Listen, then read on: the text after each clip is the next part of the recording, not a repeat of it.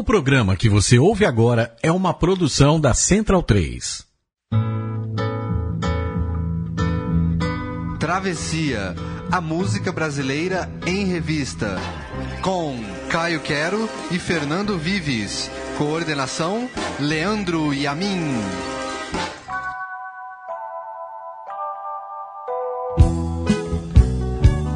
O maior compositor brasileiro faria 90 anos essa semana. Antônio Carlos Jobim juntou o popular ao clássico, Pixinguinha a Vila Lobos, Vinícius de Moraes a Guimarães Rosa, a Urbe de Ipanema ao Mato da Mata Atlântica. Foi um dos fundadores da Bossa Nova, mas não só. Fez do Brasil uma referência em canção popular no mundo inteiro. Existe a música brasileira antes e depois de Tom Jobim. E ele é o tema de hoje do Travessia, a música brasileira em revista, aqui na Central 3.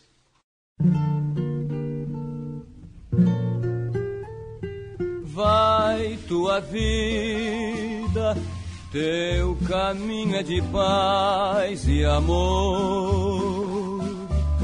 A tua vida é uma linda canção de amor.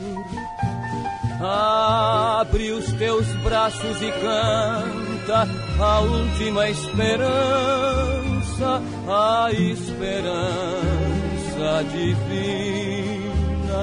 de amar em paz. Se todos fossem iguais a você maravilha viver. Uma canção pelo ar, uma mulher a cantar, uma cidade a cantar. A sorrir, a cantar, a pedir a beleza de amar, como o sol, como a flor, como a luz, amar sem mentir, nem sofrer.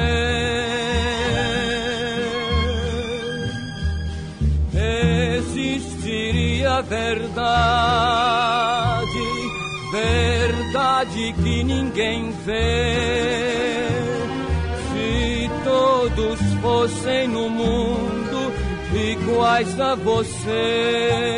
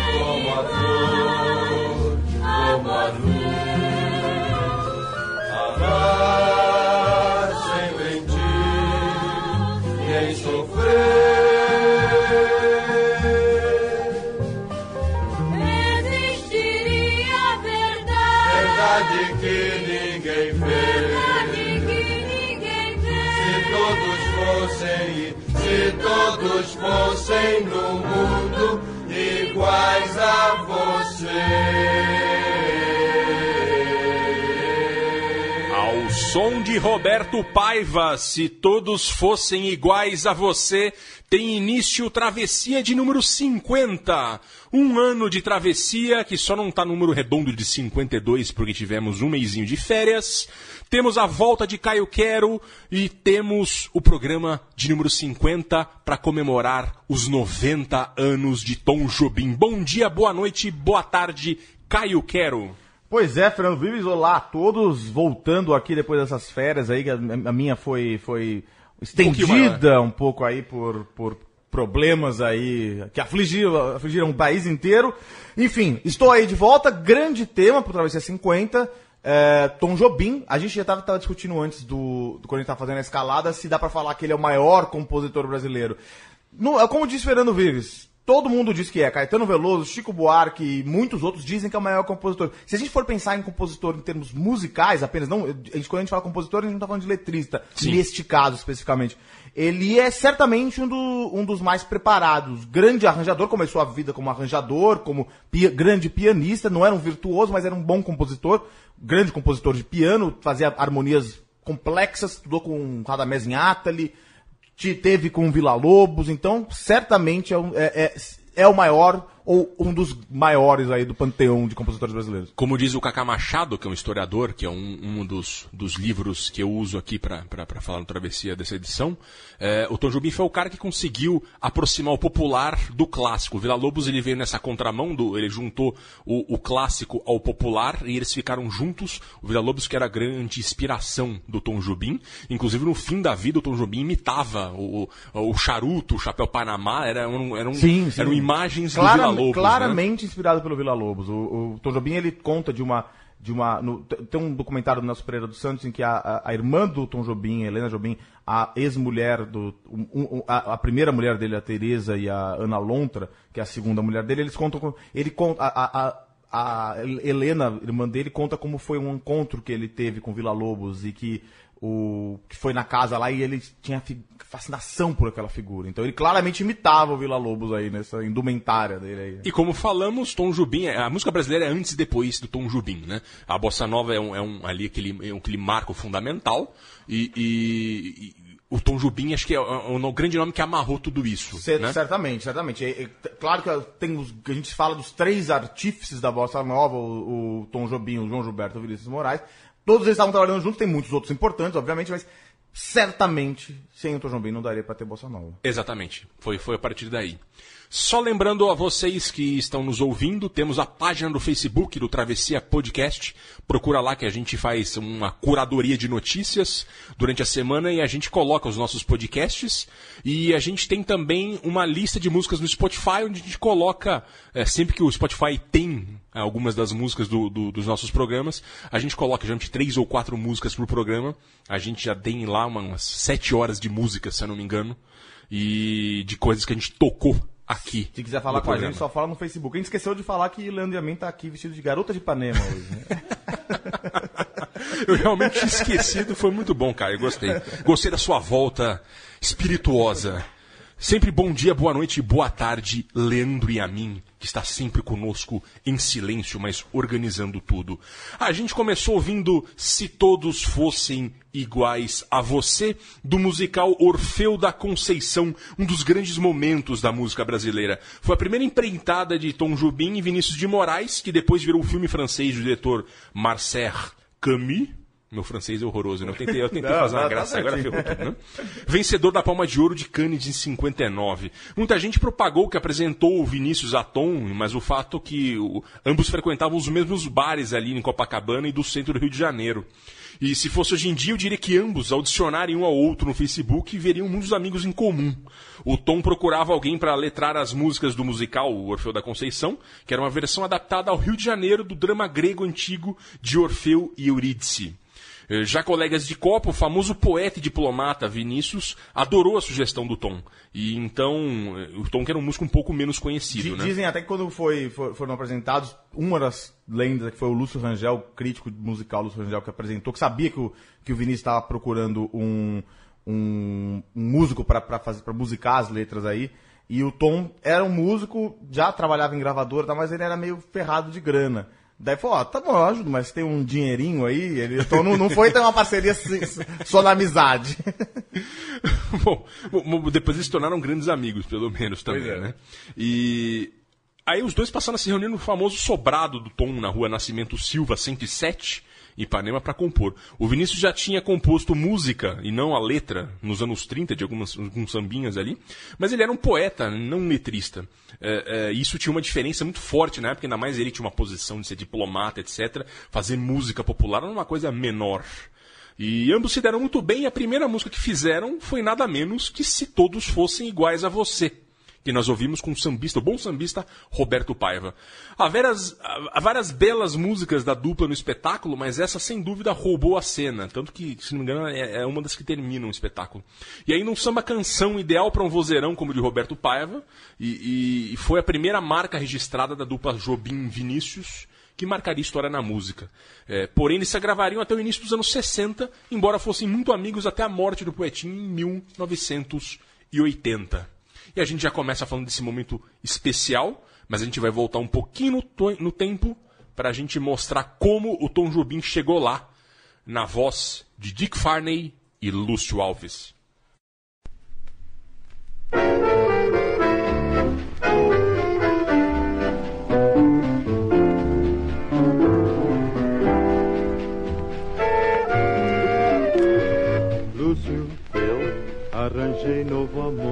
Leblon.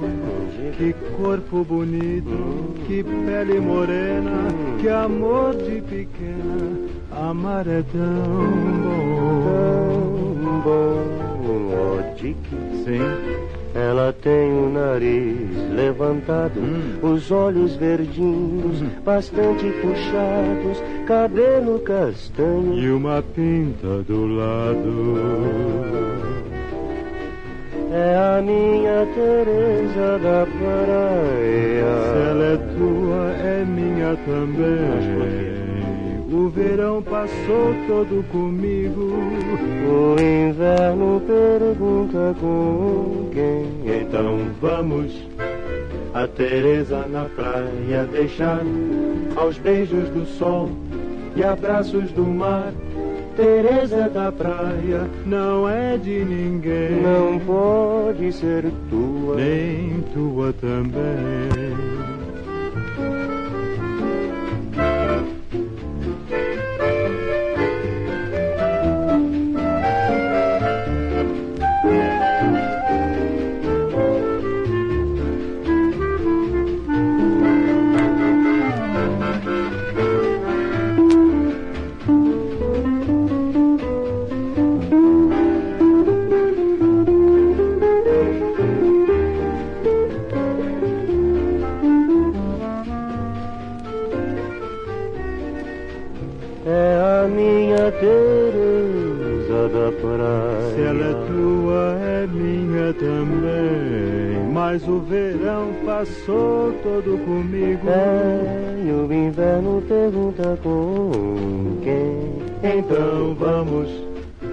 A Teresa na praia deixar aos beijos do sol e abraços do mar. Teresa da praia não é de ninguém. Não pode ser tua. Nem tua também. Teresa da praia.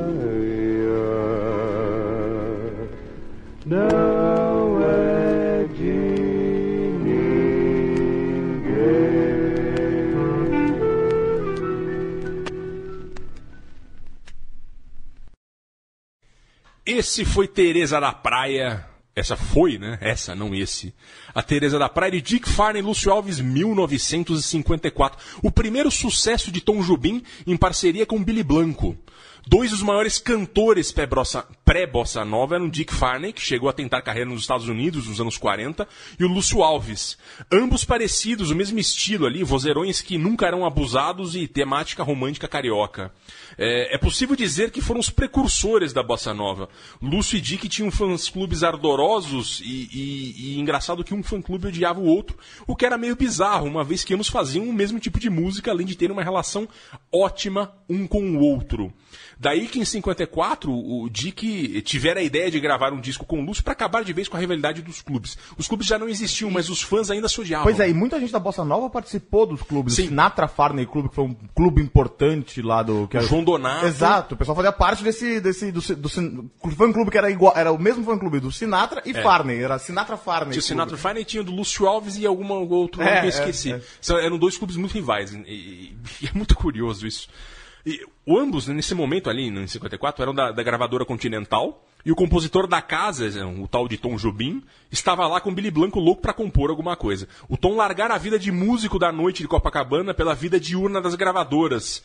Ele tava tendo problema. Inclusive a mulher dele tava enchendo o saco. Falava, cara, eu não te vejo, você fica a noite inteira no bar aguentando E, bêbado. e tava de parece que ele, cheio. é, e parece que o, o- o- segundo a Helena Jobim, a irmã do Tom, ela- ele não gostava também de tocar nos bares. Sim. Porque é isso, tipo, parece que uma vez teve um, um tiroteio, É, teve- o pessoal tá caso- pedindo música. Esse caso do tiroteio foi engraçado, que parece que saiu um tiroteio lá, cara saiu correndo, ele parou garrafas assustado. lá, é, é, é. E o cara olhou pra ele e falou, você músico aí, continua tocando que não é contigo. Imagina o que que era É, então a também noite era, carioca pesado. 50. Daí ele conseguiu esse emprego aí na Continental pra fazer arranjo, basicamente. É, como E ele- arranjador. porque até tinha essa história que muitos músicos não sabiam, músicos talentosos, mas não sabiam escrever é, música, não sabiam escrever partitura. Sim. Então, quando ia, ia pôr pro arranjador, que tinha orquestra naquela época, o, fazia, era, era difícil trabalhar. Então ele pegava, fazia essa coisa do. do, do, do- da- escrevia a, a, a música, a partitura, pra passar pros músicos da orquestra. Então, e ele depois começou a fazer as harmonias, ele aí foi É, ele, ele, não- ele sabia o lado popular, o lado musical, o lado, de ouvido, e sabia o lado teórico. Isso que era É. fundamental, né? Inclusive pra, pra toda a carreira dele. O Radamés em Ata, ele acho que trabalhava também na Continental, que é um Sim, grande músico é, erudito. Que era ídolo é, dele. É, era o ídolo e, do e ele meio que abraçou É, o Tom é. pra fazer a música junto. É, o fato é que o, o- o- a dupla Billy Blanco e o Tom Jobim, é, eles fizeram essa música, Teresa da Praia, sobre a mulher que ambos conheceram, e que, que aí no caso seria o Dick e o Lúcio Alves, que ambos conheceram sem saber e que ela, que essa moça na praia, Teresa, tinha um caso um com o outro. E por isso eles abririam mão da mulher em nome da amizade entre eles, assim, selando a amizade entre o Dick e o, e o, e o Lúcio. É, a música foi um estouro, apesar de ter sido lançada no, no- no inacreditável agosto de 1954, quando tivemos o, o- suicídio de Getúlio Vargas, depois de todo o caso da rua Toneleiro. É, Teresa da Praia classificou o Tom Jobim como compositor, mas ele causou um problema imediato. Segundo o, o Wagner Homem e o Luiz Roberto de Oliveira, a mulher de Tom se chamava Teresa, né? A gente sabe disso. É, o, o Tom a conheceu na praia e ela tinha uma pinta no rosto, como diz na letra. Detalhe que, como lembra o Rui Castro, o Leblon naquela época não era muito colonizado e, e- e sua praia era o reduto carioca do sexo à milanesa, diz o, o Rui Castro. E aí todo mundo achou que a Teresa, que era de nenhum dos cantores, na verdade era do compositor, o que não tinha nada a ver. O, o- o- e como era a história de uma mulher entre aspas, volúvel, com toda aquela carga de ser mulher nos anos 50, você imagine o bafafá. Todo um clima de bossa nova aí, já como a gente estava dizendo antes, tem já a praia e a voz de travesseiro do, do Dick Farney, que É. era conhecido como a voz de travesseiro, né? Exato. vozinha- É, A bossa nova tava, tava ali, só Tava, faltava tava. a batida do João exato, Gilberto, né? Exato, tava ali. E agora a gente vai começar essa transição da bossa nova com Dolores Duran.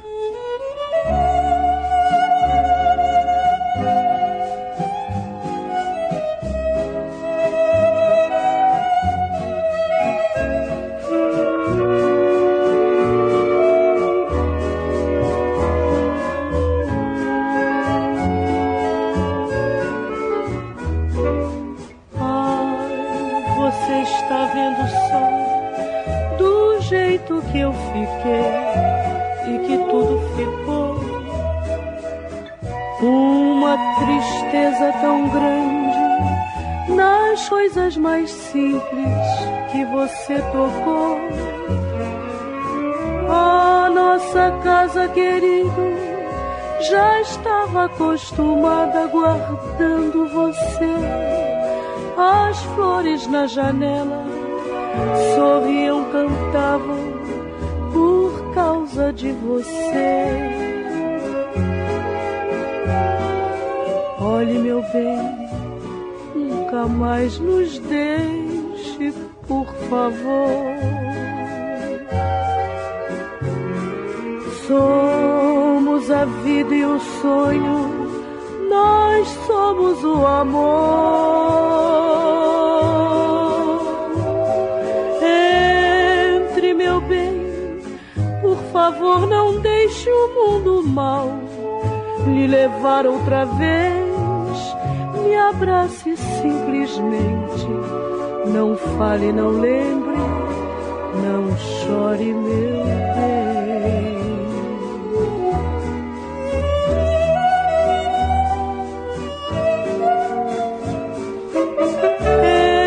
Entre, meu bem, por favor, não deixe o mundo mal lhe levar outra vez.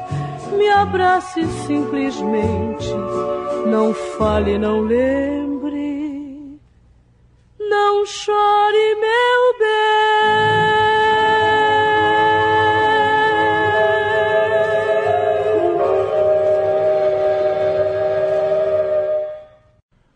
Fernando Vives, 1957, Dolores Duran cantando Por Causa de Você. Esse era o Tom Jobim ainda também, um simples compositor lá da Continental, um cara que não era conhecido muito, tinha já parceria com o Vinícius, mas ele era um cara bem pouco conhecido. Já era visto como muito talentoso e que tava pra explodir qualquer Exato, momento. e a Dolores Duran já era uma grande cantora, grande, grande compositora, grande cantora, já era uma pessoa famosa naquela época. O que aconteceu? O, o, o Tom encontrou a Dolores Duran e mostrou uma música, uma melodia que ele tinha feito com o Vinícius. Eles dois tinham composto, composto a melodia juntos e o, o, o Vinícius ia escrever a letra. Daí ele, Tom foi lá e só mostrou pra ela como que era a melodia. Ela adorou, adorou a melodia e falou: Não, eu vou fazer essa letra. Eu vou fazer essa letra e vou escrever a letra e vou falar. Ligou pro Tom, pro, pro, pro Vinícius e falou assim: Ó, Já esquece, já era, sou eu que vou fazer. Fez, gravou. Ela, é- é- essa se tornou uma das músicas favoritas do Tom. Era uma música que o Tom gostava muito dessa letra, gostava muito da música. Eles fizeram ainda depois é, três outras músicas é, juntos, a Dolores Duran e o Tom Jobim, mas essa era a preferida dele. Essa música foi um sucesso, gravada em 57 pela Dolores Duran, depois foi gravada pela Elisete Cardoso, Silvia Teles, até o Caetano depois gravou há pouco tempo atrás num show que eu tô com cantou num show aqui é, já nos anos 2000 já essa canção. Então, grande canção do, do, do- do Tom Jobim com essa com- compositora brasileira importante aí, do, que é a Dolores Duran. Que é uma mulher muito à frente do, do tempo Muito, dela. sim. Ela era compositora, ela, ela, é, ela chegava antes dos caras. E infelizmente ela morreu muito cedo, se não me engano, morreu em 59 Exato, ainda, exato, né? é, é. Ela tinha um problema de saúde. É, o fato que isso já era ali, tipo, a, a- tava na boca do gol a Bossa Nova, já era essa transição vivendo fortemente. E, e a Dolores Duran ela tá nesse contexto, mas a coisa vai explodir mesmo em 58 Porque no ano a gente, seguinte. a gente até falou num programa aqui, eu não vou lembrar qual que foi o programa, que, que teve o, o- samba canção. Porque essa música é um samba canção. Sim. O samba canção ele se, se dividiu assim, né? Tipo, a parte mais sofisticada virou a bossa nova e É. a parte mais popular virou. tipo, Ficou melodrama, melodrama, virou brega. Virou brega depois. é. né? É, e tanto que é, que é engraçado que, o que a gente falou do Dick Farney e do, do Lúcio Alves, é, eles geraram a Bossa Nova, a Bossa Nova surgiu por causa deles, do estilo deles, mas eles não fizeram parte daquilo. Exato, né? exato. O Ricasso, ele, ele, ele, fala bastante disso. E agora a gente vai chegar no, no, no clímax, né, assim, quando explode pra valer, com ele, João Gilberto, a Bossa Nova. Se você disser que eu desafino amor, saiba que isto em mim provoca imensa dor. Só privilegiados têm ouvido igual ao seu. Eu possuo apenas o que Deus me deu. Se você insiste em classificar meu comportamento diante musical. Eu mesmo mentindo devo argumentar que isto é bossa nova, que isto é muito natural. O que você não sabe nem sequer pressente é que os desafinados também têm coração. Fotografei você na minha Rolleiflex. Revelou-se a sua enorme ingratidão. Só não poderá falar assim do meu amor. Este é o maior que você pode encontrar, viu? Você com a sua música esqueceu o principal. Que no peito dos desafinados, no fundo do peito, bate calado. Peito dos desafinados também bate um coração. Tum, tum, tum, tum, tum, tum, tum, tum, tum, tum, tum, tum, tum,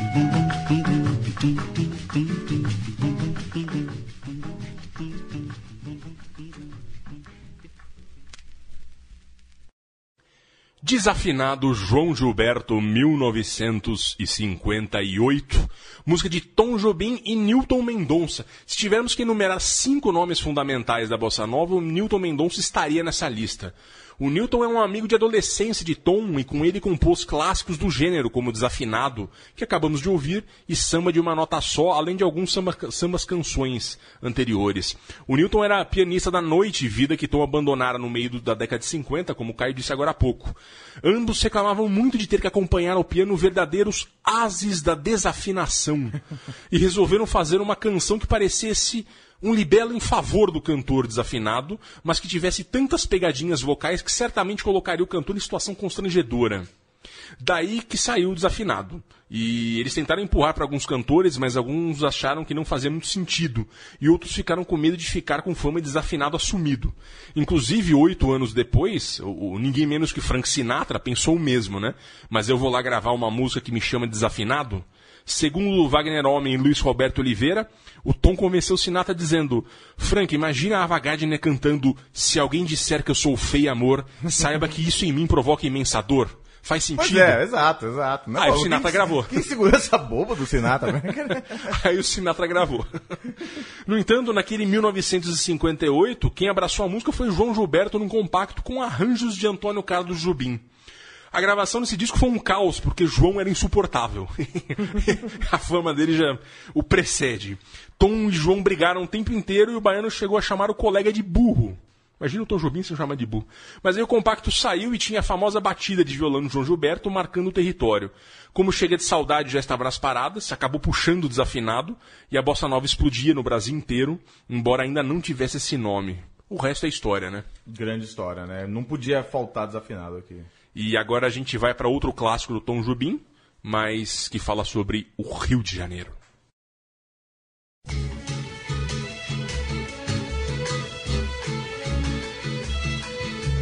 Minha alma canta,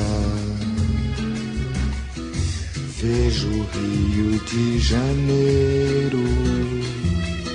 Estou de saudade. Rio, teu mar, praias sem fim. Rio, você foi feito pra mim. Cristo Redentor, braços abertos sobre a Guanabara. Este samba é só porque Rio eu gosto de você. A morena vai sambar, seu corpo todo balançar. Rio de sol, de céu, de mar. Dentro de mais um minuto estaremos no galeão.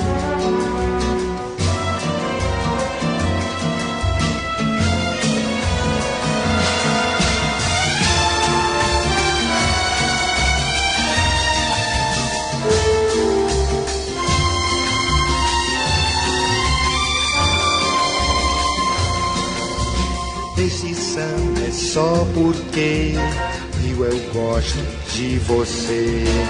A morena vai sambar, seu corpo todo balançar. Aperte o cinto, vamos chegar. Água brilhando, olha a pista chegando e vamos nós.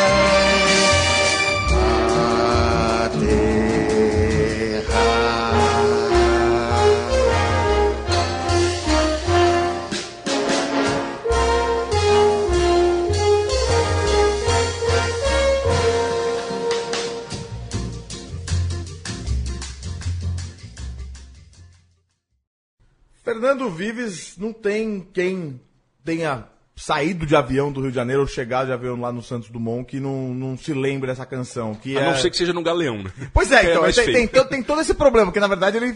Na verdade a música fala de um avião acontecendo no Galeão. Ah, é? É, não, tem, Eu não sabia disso. mais, cinco- mais um minuto estaremos no Galeão. Ah, é verdade, é que- verdade. Que depois virou Aeroporto Tom Jobim. Exato. É engraçado, porque é isso, na verdade, quem, quem sai do Santos Dumont, na verdade, que é um aeroporto lá no centro do Rio, aeroporto menor, lá na, na região do Flamengo, você vê toda essa, tudo que, toda essa paisagem maravilhosa maravilhosa que o, que o, que o Tom Jobim cita aí na, na- na- nessa canção aí. Provavelmente o avião dele re- arremeteu e depois ele teve que voltar Pois pro é, pois passou é. em Santos Dumont. Grande canção dele. Ela foi composta em 62 para um, um, um filme italiano chamada, chamado Copacabana Palace. É, ele fez essa música aí pro, pro filme italiano, mas depois ele, ele, ele e tocou, foi- ele aparece tocando essa música no, no, no filme italiano, mas depois ele, ele gravou essa música em 62 no primeiro disco em que o Tom é, canta, que é o The Wonderful World of Tom Jobim, é, que ele foi gravado já em 64 só, é, lá nos Estados Unidos. A Helena Jobim conta que, na verdade, essa música. O Tom não gostava muito de avião, na verdade. Ele tinha um pouco de medo. Ele ia, ele compôs essa música quando ele tava. Ele gostava de ir andando de Ipanema até o Santos Dumont para ir comprar. Falava que ia comprar revista importada. Mas ele gostava de é, ver os aviões, você podia ficar perto, podia ver os aviões. Aí ele. Foi aí que ele teve toda essa a ideia de compor esse, essa canção aí, o samba do avião. Que o avião desce no galeão aí, infelizmente. Não... Pelo menos não é Guarulhos, né? Pois é, é tipo, mas é, mais, é parecido, a mesma coisa. Mas aí o que acontece? Quando o Tom gravou essa, esse disco, foi, ele teve o famoso show no Carnegie Hall eh, da Bossa Nova e que todo mundo da Bossa Nova foi pra lá. E o Tom ficou numa temporada de oito meses lá. A- a- ele ficou dois, fica- era pra ficar 15 dias. A Tereza, a primeira mulher dele, fala.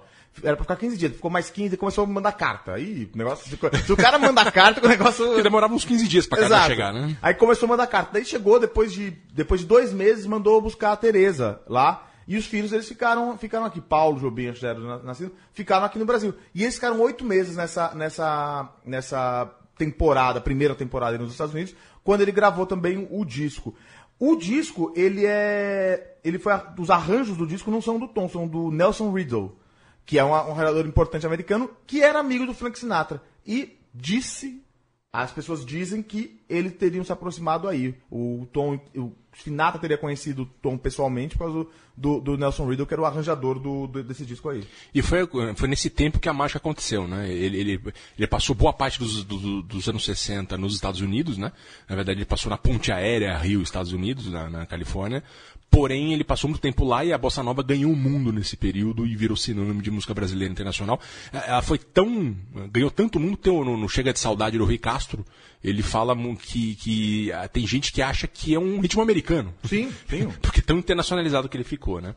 Mas é, foi nesse, nesses anos 60 que o, o Tom ficou lá, até chegar o ápice dele, que é gravar com Francis Albert Sinatra, que é o que a gente vai ouvir agora.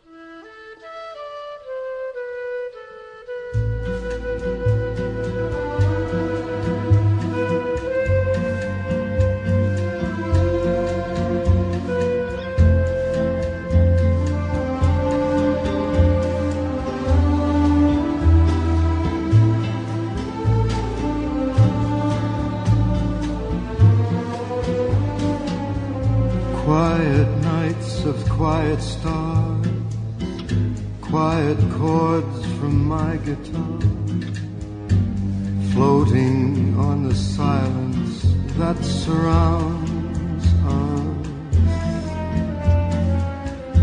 Quiet thoughts and quiet dreams, quiet walks by quiet streams and the window looking on the mountains and the sea.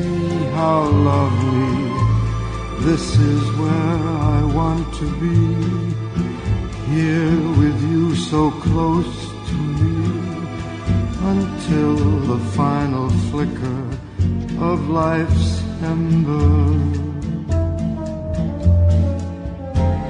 I who was lost and lonely, believing life was only a bitter tragic joke, have found with you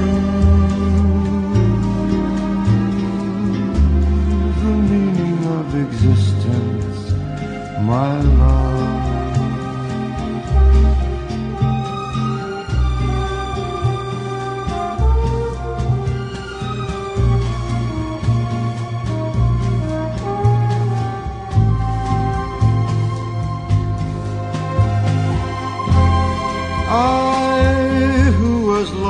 And lonely, believing life was only a bitter tragic joke.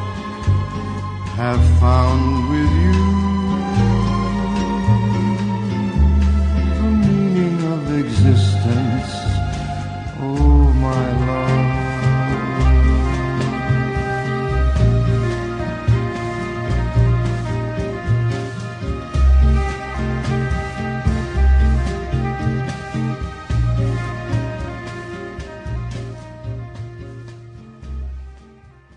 Francis Albert Sinatra e Antônio Carlos Jobim. Fernando Vives, esse é o nome do disco. Não, não podia ser. Fica bonito, né? Os dois com Opa. nomes completos aí, né? Inclusive é um raro disco do Frank Sinatra que ele assina Francis Albert, não só Frank Sinatra, pro nome não ficar menor que o Tom Jobim, que era o Pois- convidado. Pois é, pois é, exatamente. Você não podia. Imagina, Frank Sinatra e Antônio Carlos Jobim é compl- complica, né? Esse disco de 67, que é o como a gente, como você disse, ele, ele é um disco que tá bom, tem alguma coisa meio colonizada nisso, mas foi um mo- momento importante para a música brasileira, quando o maior cantor em atuação no mundo na época, Frank Sinatra, a voz, o maior, o cantor americano mais popular, ele gravou um disco com um compositor brasileiro e com músicas brasileiras, com músicas disco inteiro, né? Um disco inteiro. O disco ele tem, na verdade, ele tem várias canções da bossa nova, ele tem três músicas standards americanos do, do, do Gershwin, eu acho que é, não vou lembrar quais são as outras, mas tem três outras músicas do standard americano, jazz americano lá, porque também a bossa nova é isso, é Latin jazz, né? eles consideravam a bossa É, nova uma espécie, uma espécie de jazz. A bossa nova realmente ela tem al- algo do jazz, ela Dialoga. bebeu aí, bebeu nessa fonte aí, ah, mas é, é um momento importante. Disse, ah, a, diz a, a, a Tereza Jobim, a primeira mulher do, do Tom, que foi engraçado o, o jeito que quando, quando aconteceu o, o, o, o convite, porque como a gente tinha, eles já tinham se aproximado e tal, e aí um dia o Tom tava lá tomando todas no, no Veloso, Era Veloso, não, não é Jerônimo? eu, Bom, o- é a um dos Tereza falou que é do Veloso, que hoje é aquele Garota de Ipanema lá. Sei. Quem vai lá na. Aham. Eu acho que é na Rua Vinícius de Moraes até, o Garota de Ipanema. É, lá perto da Nascimento Silva.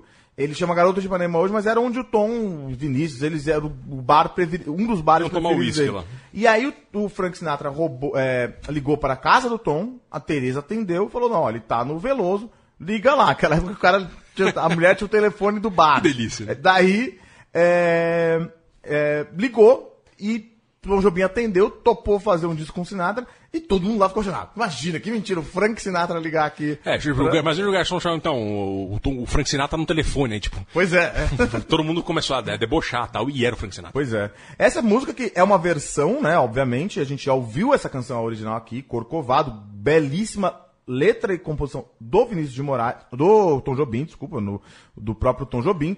É engraçado que a gente até cantou uma historinha, porque ela foi gravada primeiro, ela foi gravada uma vez pelo João Gilberto, foi gravada pelo João Gilberto, e aí, o, quando o Tom fez a música primeiro, é- não era é, um cantinho, era um, era um cigarro e o violão. E o, e o, e o, e o João Gilberto falou, pô, cigarro, Tom. O ex-maconheiro. João Gilberto esse não gostava de cigarro. Não gostava de cigarro, daí trocou.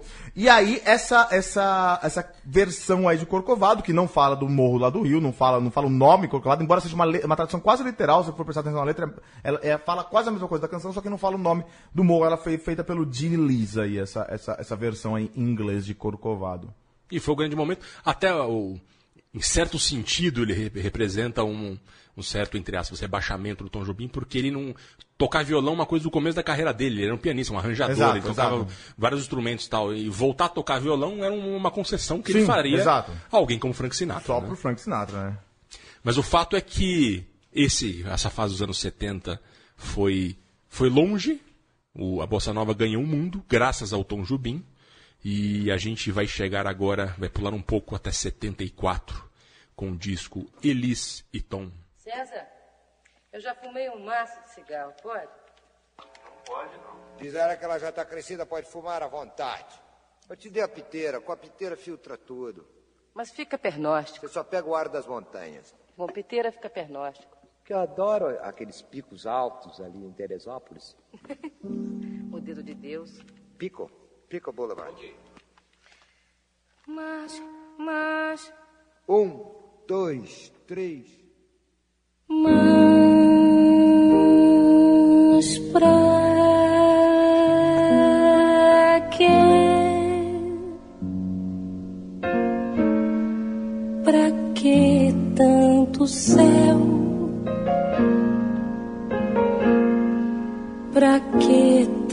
Tanto mar? Pra quê? De que serve esta onda que quebra e o vento da tarde? De que serve a tarde?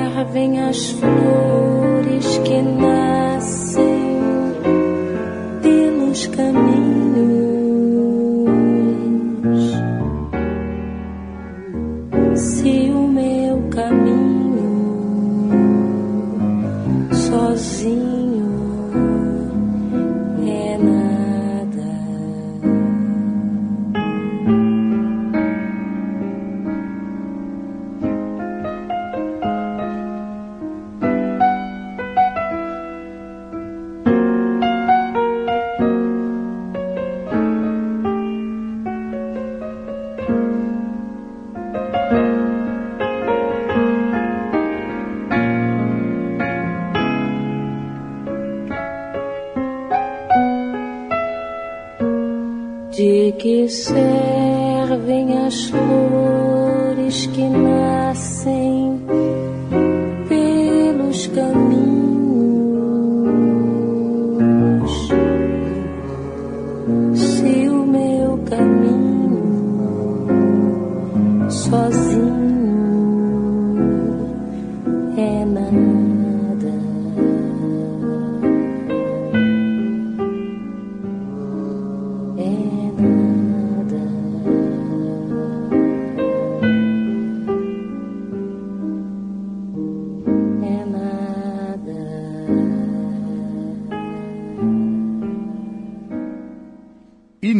Paisagem, Fernando Vives, com Elis Regina e Tom Jobim no piano, sussurrando algumas palavras aí. Grande canção, grande canção que encerra. Hã? Esse disco é muito bom. O disco é muito bom, né? O, não, grande canção, disco de 74. É um disco, como você já, você já falou bastante aí no programa anterior, é um disco paradigmático da música brasileira. Ele é um dos maiores discos. A gente já tá- ele até o jeito que ele foi feito foi meio engraçado, como você já falou bastante no programa anterior, mas ele é um disco que virou um, um monumento da música. Dois, uma grande cantora, um grande compositor a- a- ao piano lá, interpretando grandes clássicos. Foi- Tem Águas de Março, que é uma coisa maravilhosa, né? Sim, é uma, é uma das montanhas da música brasileira, esse disco, tanto do lado do Tom quanto do lado Exato. da Elis. Né? Inútil Paisagem, que é uma coisa, eu acho que é interessante a gente pôr aqui no, no, no, no programa, porque ela faz um contraponto, então é uma espécie de contraponto ao, ao, ao, ao, ao Rio de Janeiro, a beleza, né? Porque ela fala assim, tá, pra que, que tanto céu, pra que tanto mar, pra que Pra que se isso você não, se você não pode ver mais o, o seu amor aí. Então é, é assim, olha, tudo bem, é bonito, mas não é tudo. É engraçado que o Tom ele tem esse diálogo com o Rio de Janeiro é, várias vezes. Tem uma, uma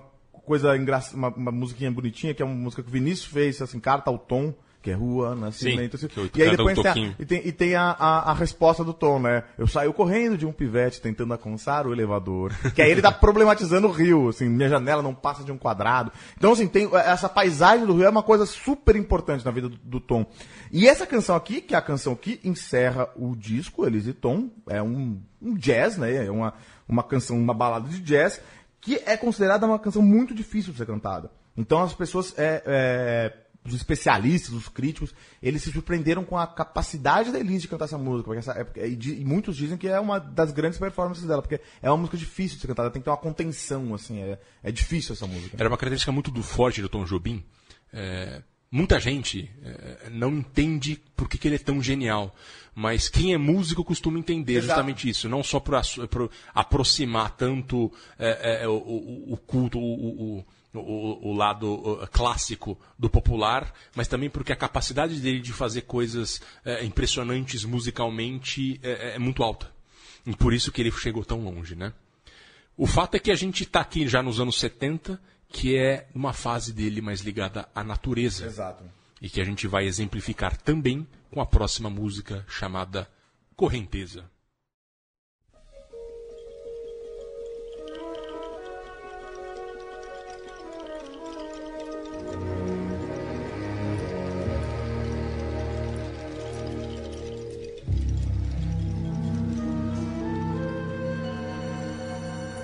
A correnteza do rio vai levando aquela flor. Meu bem já está dormindo, zombando o meu amor, zombando o meu amor. Na barranceira do rio, o ingá se debruçou e a fruta que era madura, a correnteza levou, a correnteza levou, a correnteza levou. Choveu uma semana e eu não vi o meu amor. O barro ficou marcado aonde a boiada passou. Depois da chuva passada, céu azul se apresentou. Lá na beira da estrada, vem vindo o meu amor, vem vindo o meu amor, vem vindo. Oh, danda, oh, danda, oh, danda, oh, danda. E choveu uma semana, eu não vi o meu amor. O barco ficou marcado aonde a boiada passou. A correnteza do rio vai levando aquela flor. Eu me adormeci sorrindo, sonhando com nosso amor, sonhando com nosso amor, sonhando. Oh, danda,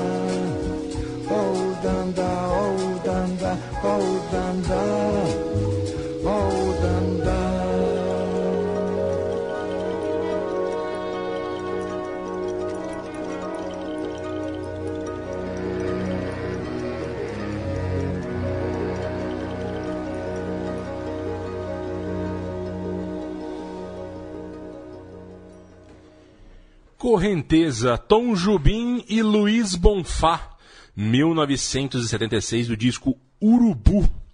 É uma fase muito curiosa do, do Tom Jubim, né?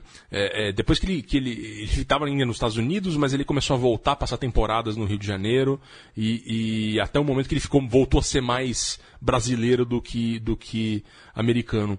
É, temos aqui o arranjo do prussiano, o alemão Klaus Ogermann, que o, que o, o Tom Jobim chamava eh, de prussiano, e que ele conheceu quando gravou com o Frank Sinatra. Ele foi um dos arranjadores Sim, do sim. Frank Sinatra, etc. E aí ambos cultivaram uma amizade que se transformou em parceria durante os discos dos anos 70. Eh, o Tom Jobim, nesse disco do Matita Perei no Urubu, ele. Primeiro ele fez o disco como ele queria, da maneira que ele queria, com o Klaus Ogermann, e aí ele vendeu para pra, as gravadoras e as gravadoras aceitaram. Não, de você a gente Claro. compra. Então foi diferente. Interessante Não- isso aí, né? É, é, é, ele chegou a um nível de reputação que ele se dava ao luxo de fazer isso. O, o fato é que, após o sucesso americano e com a chegada dos 40 anos ali, o Tom Jobim mudou. Ele tinha um sítio na região serrana do Rio de Janeiro, em Poço Fundo, próximo a Petrópolis. Detalhe é que esse sítio foi destruído nos grandes deslizamentos de terra em Petrópolis Ah, em é? 2011. Nossa, eu não Não foi o sabia. sítio inteiro, mas boa parte do sítio foi destruído na, na, na- na- naquele ano que foi, foi bem trágico para aquela região, né? A partir dos anos 70, o tom urbano, o carioquíssimo, deu lugar a um tom mateiro, um tom apaixonado pela natureza e pelo lado sensorial das coisas da vida. É, é, os discos dessa fase são marcantes. O Matita Perê, em 72. Sim, grande disco também. E Urubu, de 76. Isso se estendeu até o disco Passarinho, nos anos 80, do qual o Caio vai falar na sequência. É engraçado ainda. que o Urubu, eu sabia que ele tinha uma fascinação por Urubu. Ele adorava Ah, eu o Urubu. É, ele tinha um vício. Eu até achei É, uma é. coisa meio estranha, porque meu, não, o Urubu não é uma coisa ele muito... achava um bicho bonito voando, assim. Ele achava a mulher, a segunda mulher dele, Ana Lontra, que era fotógrafa, ela conta no, no documentário aí do nosso Período Santos que ele ficava toda hora querendo que as- ele desafiava as pessoas a tirarem boas fotos de urubu voando. Ele tinha essa coisa, essa coisa aí. É engraçado uma coisa pessoal da vida do Tom também que o, o Tom ele morava quando ele era criança, eles moravam lá perto do Jardim Botânico e ele gostava muito de subir com o avô dele na mata, entravam na mata, subiam no morro lá pra ouvir os passarinhos. E então ele tinha essa coisa com a natureza, assim, bem forte. Ele conhecia muito de passarinho. Conhecia muito de passarinho. E é, depois, já nessa época, nos anos 70, já meados dos anos 70, ele conheceu um cara chamado Lorival Freitas, que era meio um- uma espécie de mateiro, curandeiro, bruxo, fazia até cirurgias espirituais. Ele tinha. E daí o Tom começou a se cuidar mais, começar a tomar umas ervas, mandava trazer umas ervas, um charupada lá da, Amazônia, lá cheio de. Com, feita com cipó, não sei o que, pra ele tomar. É, esse cara aí dizem que, que por exemplo, ele- o Chico Buarque tava com problema que não- conseguia, tava querendo dar uma diminuída na bebida. Esse cara dava umas garrafadas pra ele, pra ele parar de beber. Então esse, aí, o cara ficou o cara amigo de todo mundo lá. E esse cara era muito ligado à natureza. Gostava de planta. Então, assim, isso também redespertou essa coisa da natureza aí no Tom.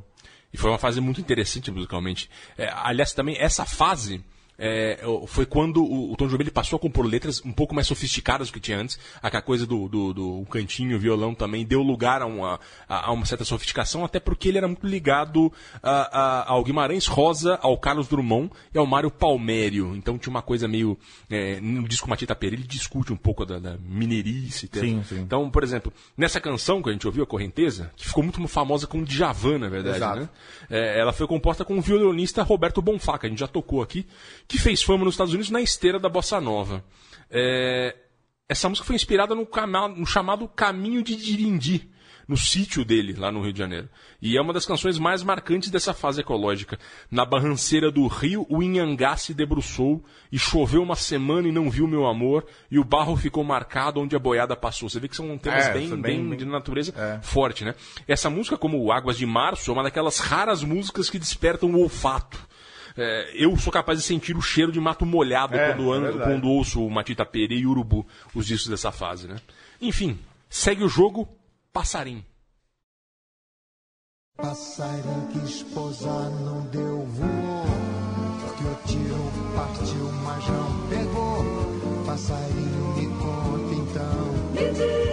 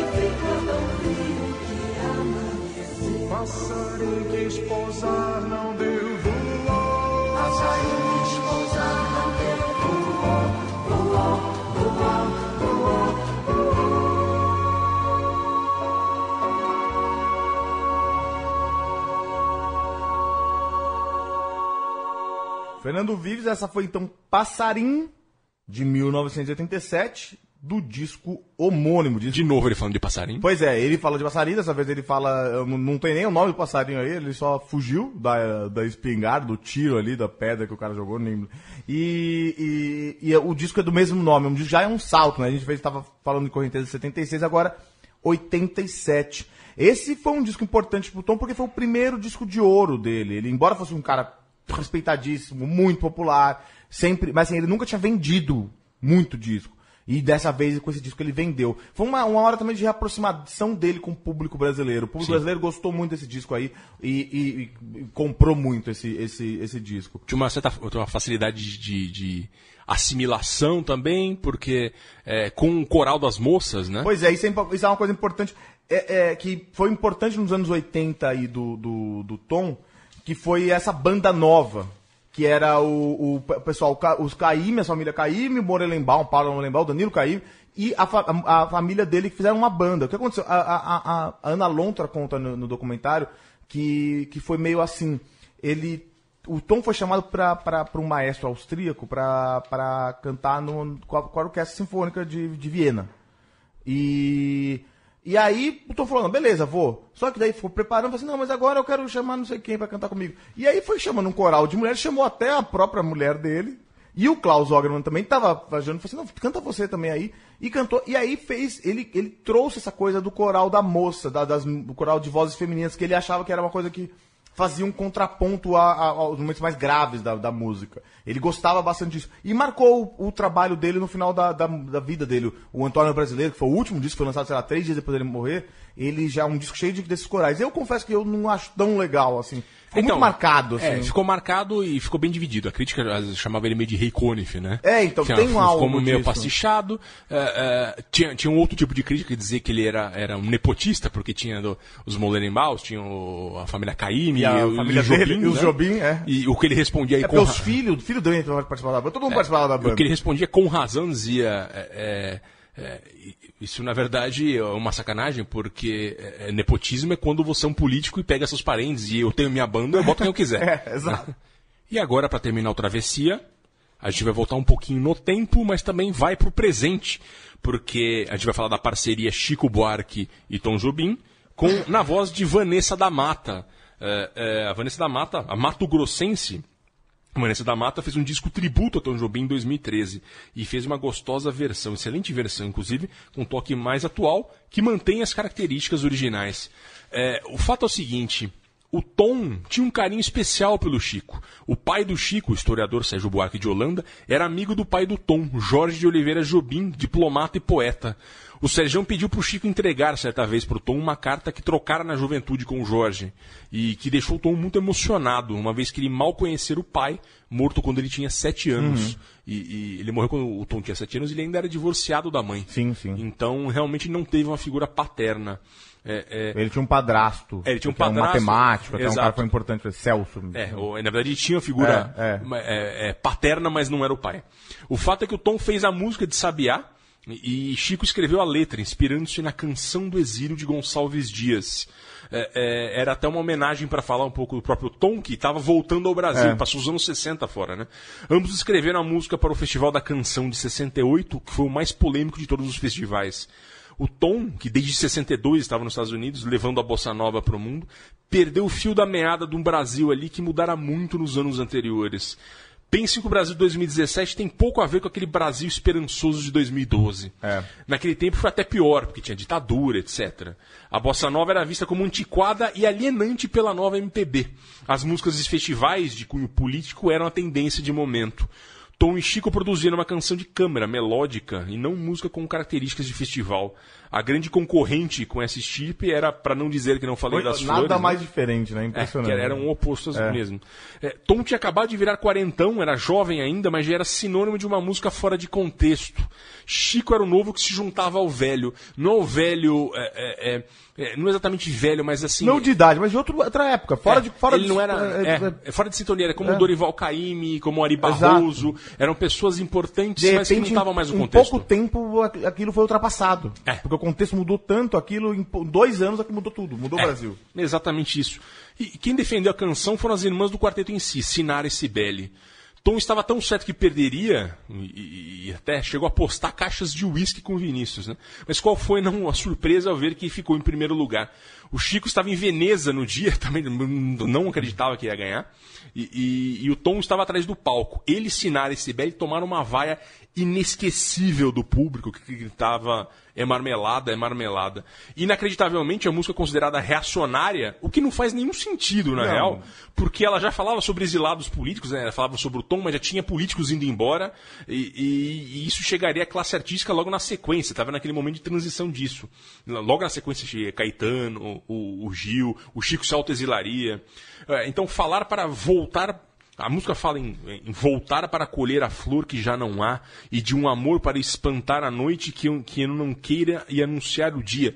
Tá tudo lá, uma música política exato, também. exato. Ela só não era um. não tinha uma, tinha uma outra pegada, né? O fato é que Chico e Tom fizeram algumas canções juntas, sempre Tom no papel do mestre. E juntos, eles fizeram 13 canções, na verdade, entre as quais algumas das famosas são Lígia, Anos Dourados e Retrato em Branco e Grande canção Preto. Tom Jobim morreu em dezembro de 1994 Exato. por conta de um câncer no- na bexiga, se não me engano. Uhum. E ele tinha 67 anos. É Jovem, difícil né? imaginar ele com 90 anos Pois hoje, é, né? Porque é. Eu tenho uma imagem fixada do Tom, era uma figura importante ali da, musicalmente da minha infância. E pra mim, eu, como seria o Tom com 90 anos? É muito difícil imaginar. É, é. Tanto de uísque que ele bebia. Mas enfim, ele é um gigantesco e faz sentido. Feliz coincidência de estar no programa 50, 50, né? do Travessia. 50, é, é. Enfim, vamos ver quem a gente vai falar no 100. Pois é. Centésimo programa. Muito obrigado, Caio Quero, pela parceria. Obrigado a todos. Muito obrigado, Leandro e a mim. Muito obrigado, Central 3 e a todos. Até a próxima. Um abraço.